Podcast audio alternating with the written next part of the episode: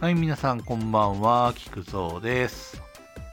えっ、と、今は時刻は12時45分ということで、まあ、いつもの真夜中の収録にお付き合いください。えっ、と、今日のテーマは、まあ、ちょっと思考を変えてですね、あのー今日はちょっとアダルトな話を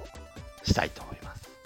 あの子供の頃にね、まあ、いろいろとアダルティな事件があったんですけども、まあ、その事件のいくつかをちょっとお伝えしたいなと思います。まず一つは、えーエスパー魔美事件というのがありまして、まあ、エスパー魔美っていうのはね、皆さんもご存知かもしれませんけども、まあ、藤子不二雄先生の作品の、まあ、あの、エスパーの能力に目覚めた魔美っていう少女が、まあ、いろんな事件を解決していくっていうね、あの漫画です。で、実はまあ僕、子供の頃、あの、藤子不二雄がすごい好きだったっていうのは前にお話ししたかもしれませんけども、まあ、このエスパーマミもすごい好きでした。で、あの頃、まあ、コロコロコミックで連載していたんですけども、まあ、その、えっと、ある時ですね、あの、僕が高橋の家に遊びに行って、で高橋が、えっと、部屋から出ていた時に、まあ、コロコロコミックを何気なくペラペラって見てたんですよね。そしたらエスパーマミがやあの連載していて、で、まあ、それを見てたんですけども、エスパーマミって、ちょっとあの、エッチなシーンがあるんですよね。あの、主人公のマミっていう女の子が、あの、お父さんが画家なんですよね。で、よく、あの、ヌードのデッサンのモデルと、モデルのアルバイトを、あの、やっていて、で、あの、まあ、そういうシーンが結構ちょこちょこ出てきます。で、あの、僕、ちょうど僕がその見てたコロコロコミックの時に、そのエス、マミちゃんが、まあ、服を脱いで、ヌードデッサンをしてるってところだったんですけども、やっぱり僕ね、あの、女の子の裸に非常に興味がありましてですね、あの、そこをですね、食い入るように、まあ、見ていたわけですよ。そしたら、あの、高橋が部屋にガチャって戻ってきて、で、僕はあのエスパーマミのそういうシーンを見てるのがバレるとまずいので、バタンってこう、コロコロコミックをですね、閉じたんですよね。で、あのまあ、何気なくコロコロコミックポイって投げ、投げ、投げ捨てて、で、別の漫画を読んで、なんかちょっとごまかしてたんですけども、まあ、高橋が、なんか俺のその様子が変なことに気づいたのか、まあ、大室にコロコロコミックをね、パラパラパラっとめくり始めたんですよね。そしたら、おい、菊池ってね、お前、このエスパーマミのこのシーン見てただろうっていうふうにいきなり言われて、で、それがまあ、例のヌードのシーンなんですけども、もうびっくりして、お前はエスパーかって、なんで分かったんだってね。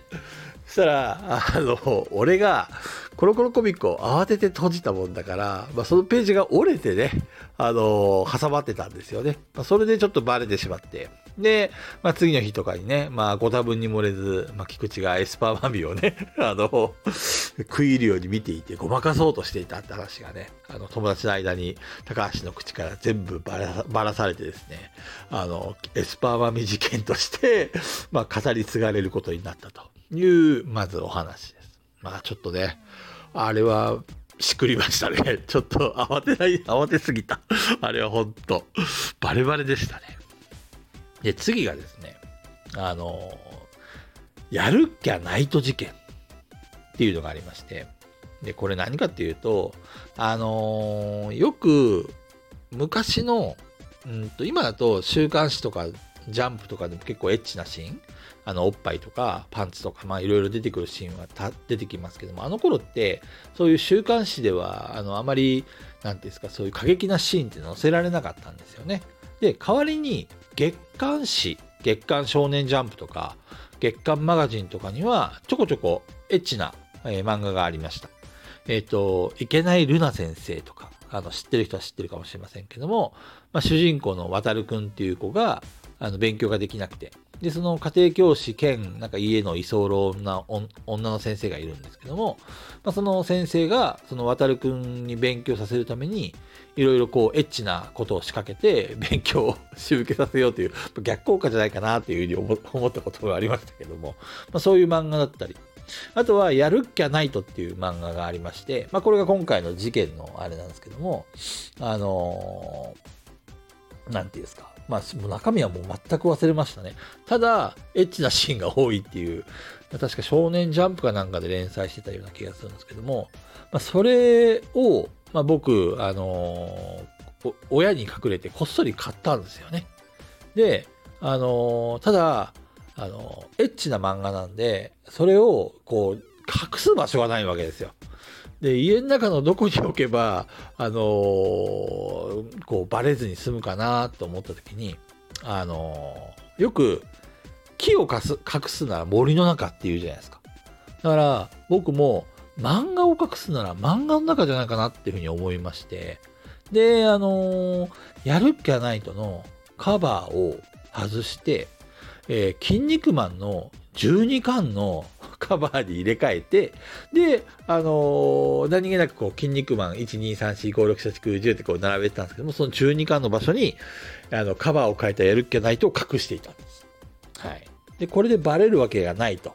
えー、思っていたら ある時、あの、友達が遊びに来て、で、あのー、まあ、みん、何人か遊びに来て、で、みんなで漫画とか読んでたんですよね。そしたら、ナスノってやつが、あの、筋肉マンを読み始めて、で、俺もすっかりその筋肉マンに隠してたってことを忘れてて、で、ナスノが11巻を読み終わった後に、12巻を開いたら、いきなりやる気ゃないとになったんで、おお菊池がね、あの、やる気ゃないとを筋肉マンに隠して、で、あの、持っていたっていうことがまたね、あの、ちょうどその場に高橋がいたものですから、高橋が広告塔になってね、あの、みんなにわざわざ言わなくてもいいのに、やるっきゃないと事件ということでね、あの、告知して回るというね、めっちゃ恥ずかしい思いしましたね。まあまあまあ、でもしょうがないですよね。まあ、子供はやっぱりエッチなことにね、非常に興味津々ですし、まあいろいろね、あの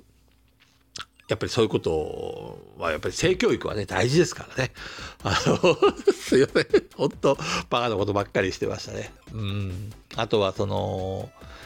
えっ、ー、と、エロ本バスターズっていうのを、あの、小学校5年生か6年生ぐらいの時に結成したんですけども、まあ、これ何かっていうと、まあ、あの頃、ゴーストバスターズっていうね、映画が、あの、金曜ロードショーとかで流行ってて、流行ってたか放映されて、で、それを影響を受けて、お化けならず、エロ本をバスターしに行こうということで、あの、結成されたチームであります。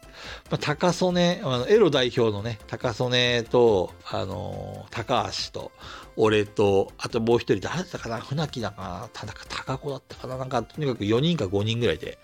あの、結成して、で、どこに行くかというと、河川敷なんですよね。あのー、皆さんの子供の頃って、なんか河川敷時期とかに行くと、なぜかあの、エロ本が落ちてるってことなかったですか？あのー、もう本当にね、エロ本を探すのは河川敷っていうぐらい あの、子供の頃は、あの、河川敷に行けばエロ本が見つかるみたいなね、そんな感じでよく行ったんですけども、まあ、我々エロ本バスターズがですね、河川敷に行きましたと。したらね、な、なんでかわかんないですけど、バラ族とか、あの、ホモ系の雑誌が、あの、よく河川敷に落ちてるんですけど、それはもう外れで、僕たちはまあまあまあ、エロ本を探しに行くんですけども、まあ大体ね、ガビガビの、なんか水にふやけて、ふにゃふにゃな感じのエロ本しか見つからないですけども、まあ、お宝の山でしたね。うん。いやー、いい思いですね。すいません。あの、本当にアダルトの話、えー、子供の頃のアダルトの話を3本立て続けに紹介させていただきました。また何かの機会があれば、あの、お会いしましょう。では皆さん、おやすみなさい。バイバイ。